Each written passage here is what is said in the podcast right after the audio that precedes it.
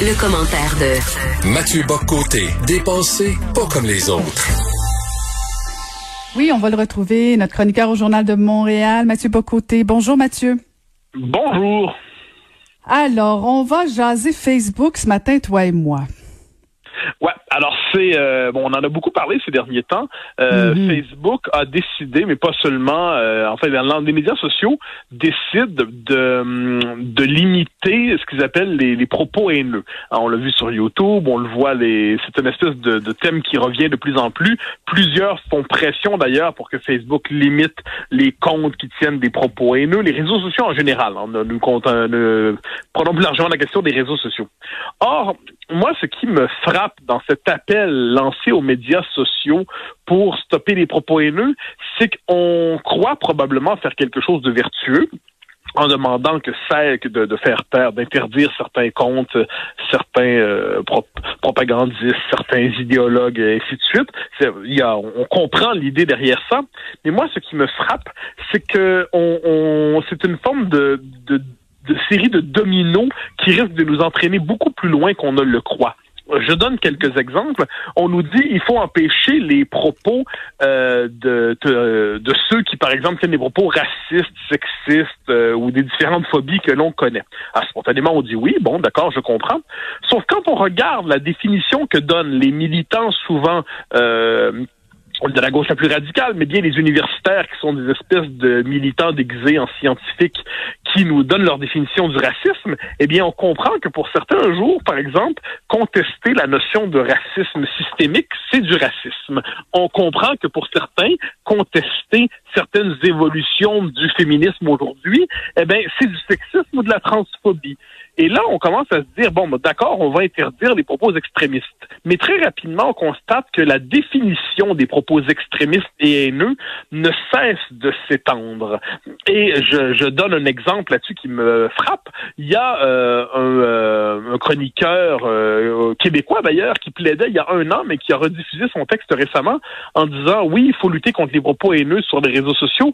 Par exemple, ceux de Jordan Peterson. Jordan Peterson, c'est cet intellectuel canadien-anglais qui est très critique du féminisme. Alors, on peut apprécier ou non ce que dit Jordan Peterson. La question n'est pas de le défendre. Mais le fait est que Jordan Peterson a un écho, défend ses arguments, les avance de manière rationnelle. Plusieurs sont en débat avec lui. Et là, et là, qu'est-ce qu'on nous dit? Il dit, ben, ce propos-là, c'est un propos haineux. Peut-être qu'on devrait penser à l'interdire. Donc, jusqu'où ça peut aller, l'interdiction des propos haineux? Puis l'autre élément derrière ça qu'on oublie toujours, c'est que moi, quand je regarde des euh, sorties plusieurs militants, euh, souvent du multiculturalisme plus radical, ainsi de suite, ces tendances-là d'un, antiracisme dévoyé qui est en fait une forme de racialisme militant, eh bien moi, des propos haineux, je- j'en vois dans tous les camps, pour le dire ainsi. Mais je, prête- je ne plaide pas pour l'abolition des euh, propos avec lesquels je suis en désaccord. Je ne demande pas qu'on interdise les comptes des gens avec qui je suis en désaccord. Je préfère leur répondre. Je préfère les contredire formellement. Je préfère, préfère dire votre propos est inquiétant pour telle, telle, raison. Je n'en appelle pas à l'interdiction des euh, propos qui me dérangent. Et là, je ne dis pas ça pour justifier les propos les plus abjects, loin de là. Je dis simplement qu'à partir du moment où on décide de- d'interdire certains propos, certains comptes, très rapidement, on se rend compte que les militants les plus zélés veulent pousser cette interdiction très, très loin.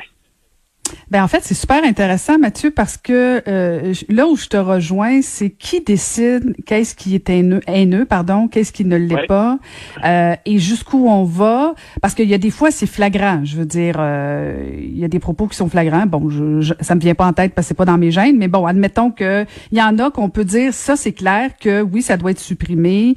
Euh, c'est clair que ça doit être dénoncé. Puis des fois, c'est ça tombe même dans la diffamation. Euh, Ah oui, mais euh, là, la diffamation. Exact. Mais là où euh, je te suis, c'est c'est c'est effectivement problématique. Puis en même temps, ben comment comment on fait pour pour éviter qu'il y en ait trop de pages avec des propos haineux, je, je me mets dans la peau des, des, des gens de Facebook ou n'importe quel propriétaire de réseaux sociaux pour éviter que ça se propage. Parce que tu dis, oui, toi, tu vas répondre. Je comprends. Mathieu Bocoté qui répond, c'est une chose. Euh, mais c'est pas tout le monde que, que, que, que t'averse, c'est pas tout le monde qui a cette capacité-là. Euh, puis c'est pas tout le monde qui a envie d'échanger avec euh, des, des gens qui tiennent ce genre de propos-là. Ah, mais- je, je sais pas c'est quoi la solution, honnêtement. Ben, je, je, je t'entends, je comprends ton souci, mais je te donnerai deux, trois éléments.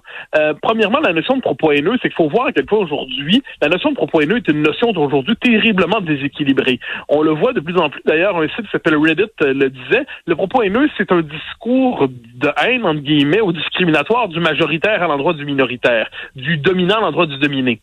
Donc la haine est unidirectionnelle. C'est le majoritaire contre le minoritaire, mais l'inverse.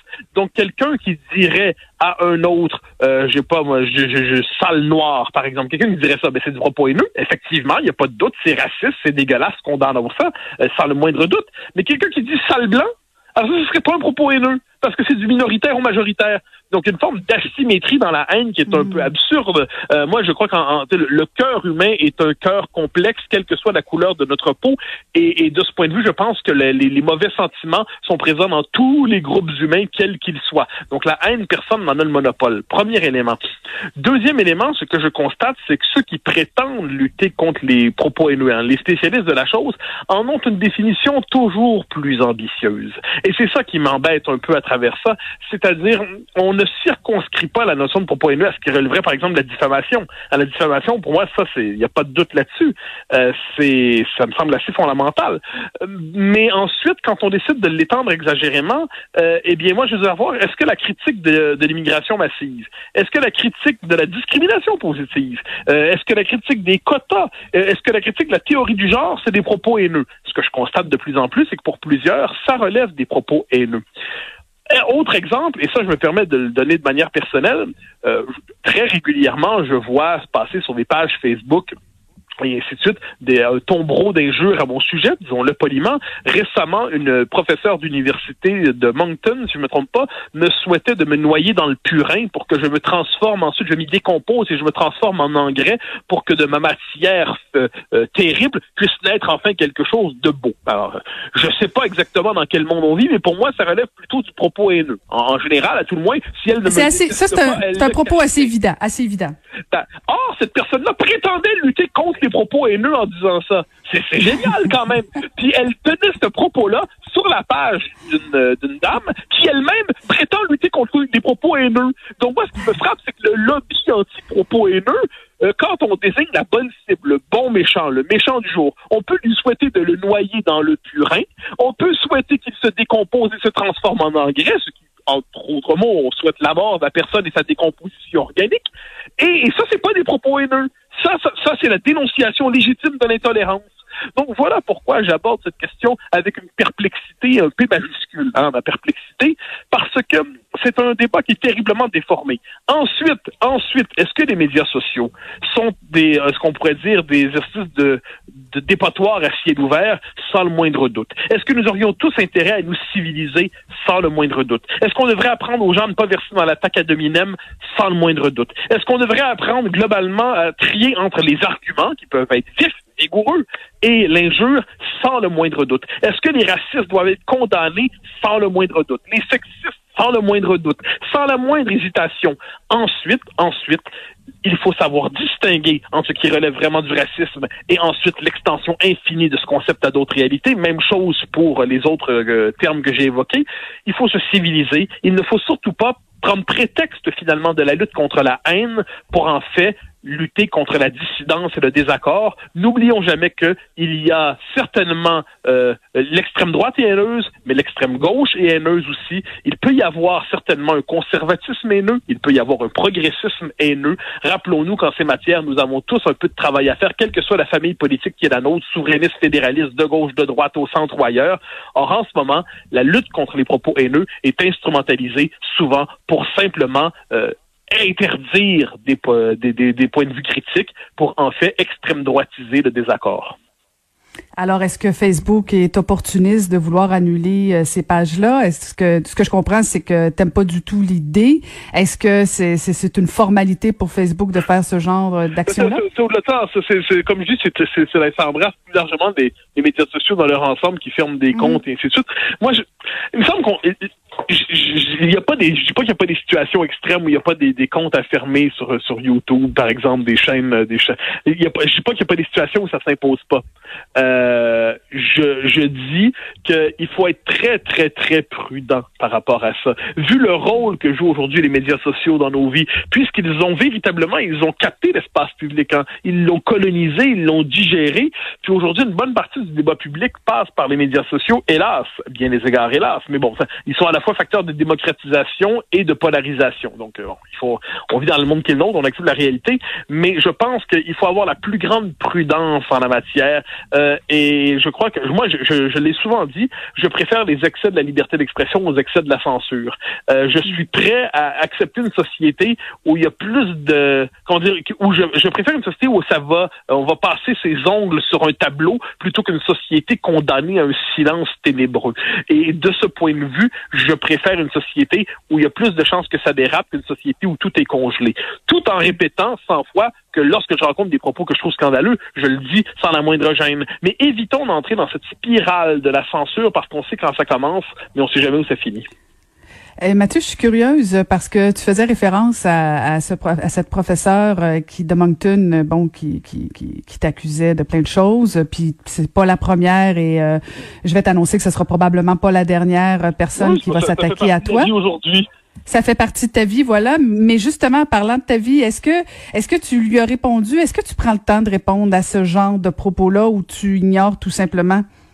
Ben, pas tout le temps. Je, je réponds de temps en temps euh, parce que quelquefois ça, ça vaut la peine. Je, je, cite son propos parce que c'est bien. Bon, elle m'insulte sur deux, trois choses. Elle me dit ensuite, je vous souhaite de sombrer dans le purin et le compost de ces idées nauséabondes que vous défendez comme s'il en allait de votre vie insignifiante. Vous servirez alors peut-être d'engrais pour des idées plus nobles et plus essentielles.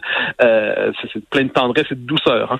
Euh, or, euh, de temps en temps, je réponds. Une fois sur cent, une fois sur, que dis-je, une fois sur mille.